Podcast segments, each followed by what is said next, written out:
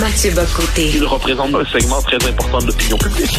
Richard Martineau. Tu vis sur quelle planète? La rencontre. Je regarde ça et là, je me dis, mais c'est de la comédie. C'est hallucinant. La rencontre. Bocoté. Martineau.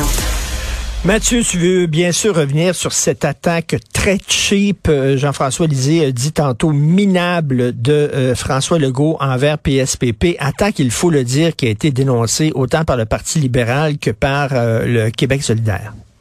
Ouais, mais c'est une attaque assez révélatrice, en fait, parce que, bon, François Legault sait qu'il y a de l'opposition, c'est inévitable. En politique, on a de l'opposition. Mais il s'était habitué à voir l'opposition soit d'un côté Québec solidaire, qui est une opposition qui, qui est enfermée dans le créneau de la gauche radicale, puis qui on voit pas dans quel scénario elle pourrait devenir majoritaire. Le Parti libéral, qui est aujourd'hui enfermé dans ses dernières forteresses euh, anglophones. Et le Parti québécois, il se dit, bon, c'est un parti plus compliqué. Il faut... Euh, on va tout faire pour le faire disparaître. On va essayer de dévorer politiquement. On va le réduire. On espérait qu'il ne reste qu'un seul député, Pascal Bérubé. Puis on dit, bon, on va, grâce à ça, on va l'avoir terminé. Or, qu'est-ce qu'on voit? Depuis l'élection de PSPP, depuis, euh, depuis quelques mois, le Parti québécois est de retour dans le jeu politique. Euh, il n'est pas premier, il n'est pas premier chez les francophones, il est deuxième chez les francophones, il est deuxième en général. Puis on sent que globalement, il y a une tendance qui l'avantage pour la suite des choses, qui lui permet de renaître politiquement. Manifestement, ce type d'opposition-là, François Legault n'apprécie pas particulièrement. Parce que là, c'est une opposition qui vient toujours lui rappeler le grand écart entre son nationalisme de parole, en parole, et la pratique politique qui est la sienne, qui vient de questionner pas seulement sur les questions de politique politicienne, mais sur les principes mêmes qui commandent l'action de la CAQ. Eh bien, quand on regarde ça, François Legault manifestement s'en exaspère. Et là, qu'est-ce qu'il a cherché à faire? Il a cherché à délégitimer le fondement même de la renaissance du Parti québécois en présentant ça comme euh, le fruit d'un pur hasard, d'un pur hasard, et que finalement PSP ne devrait pas être à l'Assemblée si c'était si c'était normal, si la règle des choses avait été respectée. Et ça, moi, j'y vois une forme d'exaspération de François Legault parce que cette opposition-là, qui l'oblige finalement à prendre au sérieux son propre nationalisme, euh, il ne l'apprécie pas du tout. Ça lui force à jouer un jeu qui n'est pas le sien. Bon, il a dit, hein, si euh, la candidate de Québec solidaire n'avait pas euh, volé euh, des des tracts du Parti québécois, peut-être que PSPP ne serait pas élu. c'est très cheap. Est-ce qu'on vient de voir le vrai François Legault, c'est-à-dire, tu sais, sous son son image de de mononcle, de monsieur assez gentil, débonnaire et tout ça, on gratte un peu, puis on dirait qu'on vient de voir un autre François Legault derrière le vernis. Bah, en politique, tout le monde finit par faire des, des sales coups. Ça, je pense, c'est inévitable. Ce qu'on pourrait lui répondre, c'est que, je sais pas si on s'en souvient, mais quand Geneviève Guilbeault s'est fait élire à la partielle de Louis Hébert en 2017, la CAQ n'était pas favorisée du tout. Et puis elle s'est présentée. Pourquoi? Parce que le candidat premier choisi par la CAQ euh, avait été mal sélectionné en fonction de certains parcours professionnels un peu trop des, des trucs de gestion de travail. Donc à la dernière seconde, on l'a liquidé, puis on l'a remplacé par Geneviève Guilbeault qui s'est fait élire, comme on dirait dans des bronzés, sur un malentendu. Bon. Eh bien, euh, c'est fait lire sur un malentendu, qui questionne aujourd'hui la légitimité de Geneviève Guilbeault? La politique, c'est aussi la gestion du hasard. La politique, c'est aussi la gestion de l'inattendu. La politique, c'est aussi des circonstances qui étaient imprévisibles, puis on doit être capable de s'en emparer pour en faire quelque chose. C'est ce qu'a fait PSPP dans son, cette circonscription. Donc là, on nous explique finalement, c'est très particulier de la part de François Legault, c'est comme s'il abolissait les règles de la vie politique parce qu'il ne savait pas par quel angle prendre PSPP. Il ne sait pas de quelle manière le twister, de quelle manière le tourner. Eh ben, le résultat, c'est que là, c'est François Legault qui se ridiculise lui-même avec une telle attaque. Et, euh, et c'est mauvais parce que François Legault devrait, s'il était bon stratège, se dire que la présence du PQ lui donne les marges de manœuvre pour aller toujours plus loin en matière de nationalisme en disant sinon le PQ va me dépasser. Mais là, c'est comme s'il s'exaspère de la présence de cette opposition qu'il juge illégitime parce que se déploie sur le même terrain que lui. Et tu sais, même s'il est très majoritaire, euh, il dit tout le temps, il faut encore avoir plus de députés aux prochaines élections, etc. Euh, tu sais, on, rit de, Donald Trump en disant qu'il veut pas avoir d'opposition. Euh, est-ce que est-ce que c'est la même chose avec François Legault? Il y a de la difficulté avec l'opposition. Ben, en fait, il y a de la difficulté avec une opposition qui ne joue pas le rôle de l'opposition tel qu'il se l'imagine. C'est-à-dire, comme j'ai avoir des de Parti libéral qui est une version aujourd'hui euh, vaguement améliorée du Parti égalité, euh, ça le dérange pas. Puis quand euh, Gabriel Nadeau-Dubois, il a tout fait pour en faire son chef de l'opposition. Il espérait l'avoir dans ce rôle-là. Ça n'a pas marché. Mais au moins, c'était caricatural. C'était le, le, jeune woke Nano Dubois contre mon oncle François. Là, on a PSPP qui joue une autre carte. Et ça, comme je dis, François Legault accepte une opposition politique, mais il n'aime pas une opposition qui n'accepte pas le rôle qu'il lui a assigné, euh, qui une opposition qui ne joue pas là. Et c'est particulier avec PSPP. Euh, c'est bon, il y a, des choses qu'on... Par exemple, je suis en désaccord profond avec lui sur l'idée de révoquer les députés, tout ça. Ça, j'ai un désaccord de fond avec son, sa, sa conception de, de la démocratie directe. Mais il a l'avantage, la vertu, qu'on soit d'accord ou non, de placer les débats au bon niveau, au niveau des principes, au niveau de la vision d'ensemble. C'est ce qu'il fait. Euh, et, ça, c'est ce qu'on ne lui pardonne pas, parce que je constate que dans ce gouvernement, ils sont pas tous capables de jouer au même niveau. Donc là, on n'aime pas cet opposant qui, euh, qui on sent bien qu'il pourrait faire dérailler l'hégémonie caquiste. Puis moi, j'ai déjà dit, je ne fais pas de prédiction pour le résultat des prochaines élections.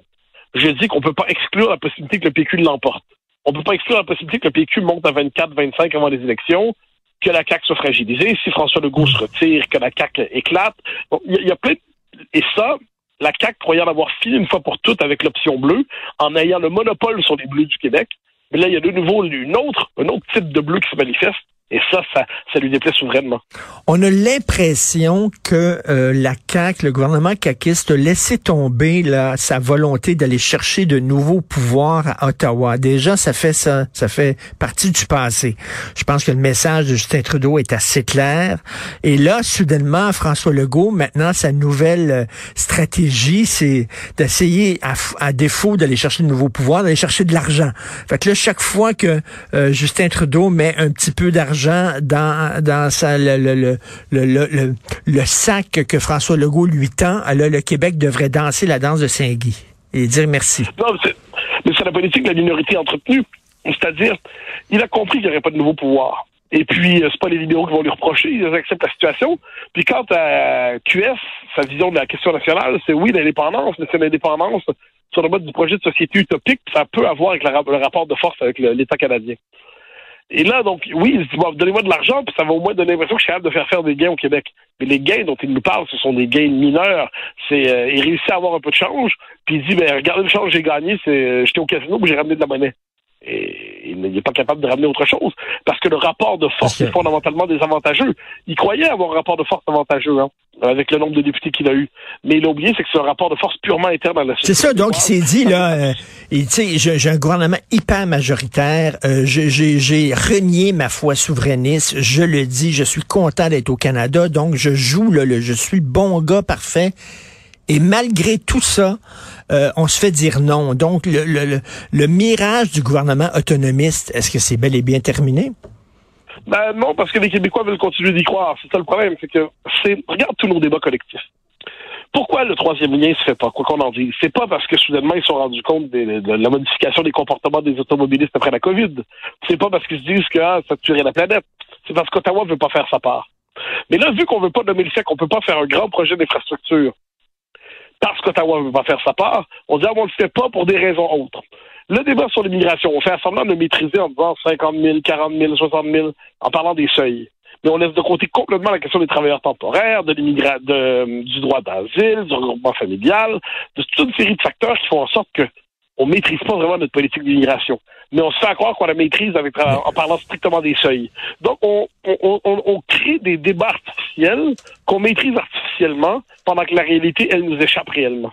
Je ne sais pas si tu as lu la chronique de Mario Dumont aujourd'hui, mais il parle de cette idée euh, au sein du NPD que Jack Metzing euh, euh, dit que maintenant, il dit, si j'étais premier ministre, l'argent pour les logements serait lié au nombre d'immigrants que vous recevez. Si vous recevez beaucoup d'immigrants, vous allez avoir du bon financement pour les logements. Si vous recevez pas beaucoup d'immigrants, vous n'aurez pas beaucoup de, de financement pour les logements. Et là, Mario dit peut-être qu'on va rire en disant, bon, on s'en fout, le NPD prendra jamais le pouvoir. Il dit non, non, non. Premièrement, le NPD a beaucoup d'ascendants auprès du Parti libéral. Le Parti libéral a besoin du NPD pour se maintenir au pouvoir. Euh, et deuxièmement, le NPD, c'est comme un peu la pépinière des nouvelles idées qui vont devenir à la mode au Canada. Ouais, Mario, tu as fait raison. Le NPD a un pouvoir immense, comme QS a un pouvoir immense je veux dire, euh, c'est ça, ça l'enjeu. L'avantage des partis de gauche radicales dans, dans le monde occidental aujourd'hui, c'est à cause de leur la sympathie qu'il suscite auprès des médias, dans une partie importante du monde intellectuel, de l'enseignement, ben, ça fait que ce sont des partis qui se présentent comme le clergé.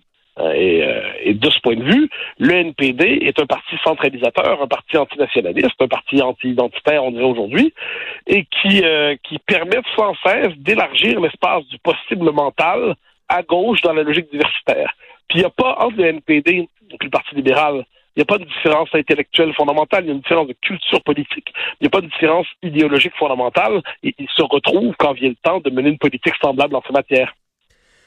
Euh, je parlais à Karine Le Gagnon du Journal de Québec et euh, je lui disais là, la CAQ nous a menti en pleine face concernant le troisième lien. C'était une promesse pour pouvoir avoir un gouvernement majoritaire. Ils l'ont eu. Après ça, quand tous les experts ont dénoncé ce projet-là, euh, ils, ils, cherchaient une façon de s'en sortir. Bref, et j'ai dit bon, est-ce que ça, il va y avoir un coût politique à, payer pour pour la CAQ? Et elle me dit, Richard, tu tu tu sous-estimes le manque de mémoire politique des, Québécois. Les prochaines élections provinciales, c'est dans trois ans et demi. Il va y avoir l'été bientôt. On va aller en vacances. On va revenir en septembre. On parlerait plus de ça. Qu'est-ce que tu en penses? Ben, ça dépend. S'il y avait une partielle, là, Éric Duhem la remporterait. Si Éric Duhem remportait la partielle, il institutionnaliserait le Parti conservateur puis lui donnerait des conditions de croissance durable à moyen et long terme. Donc, ça pourrait donner quelque chose, mais ça implique que les électeurs aient l'occasion de se venger dans la prochaine année. Et puisqu'Éric Kerr a manifestement pas décidé de démissionner, eh bien, c'était lui le, par, qui ça pourrait passer, on mise sur une stratégie de l'oubli. Mais hmm. ce, que je pense, c'est que s'il y avait un jugement politique à avoir dans les six prochains mois, la prochaine année, je pense qu'Éric Duhem réussirait à récupérer la situation, puis à rentrer au Parlement, puis dès lors, ça lui donnerait une vraie capacité de croissance. Est-ce que tu aimerais ça, toi, qu'Éric Duhem entre au Parlement? Ben, c'est pas une question d'aimer ou non. Je pense qu'il représente quelque chose. C'est moi, en démocratie, j'ai une vision assez. Euh, quand on dit je suis très heureux que mon adversaire y soit pas. Ben, si l'adversaire il fait 1% de la population, ça va. Mais s'il représente un courant de pensée qui est réel, qui est significatif, j'ai, j'aime pas QS. Mais je pense que c'est bien que QS soit au Parlement. J'aime pas le Parti libéral. Dieu sait que j'aime pas le Parti libéral. Je trouve que c'est une bonne chose qu'ils soient au Parlement. J'aimerais m'amener une démocratie qui fonctionne bien. C'est une démocratie qui permet aux grands courants qui constituent la société de s'y exprimer puis quand c'est pas le cas, ben, il y a une faille dans le mécanisme de représentation démocratique. Et ça, ça va au-delà du fait que j'apprécie ou non Éric Duhem. Merci beaucoup, Mathieu. On se reparle demain. Bonne journée. bye. bye.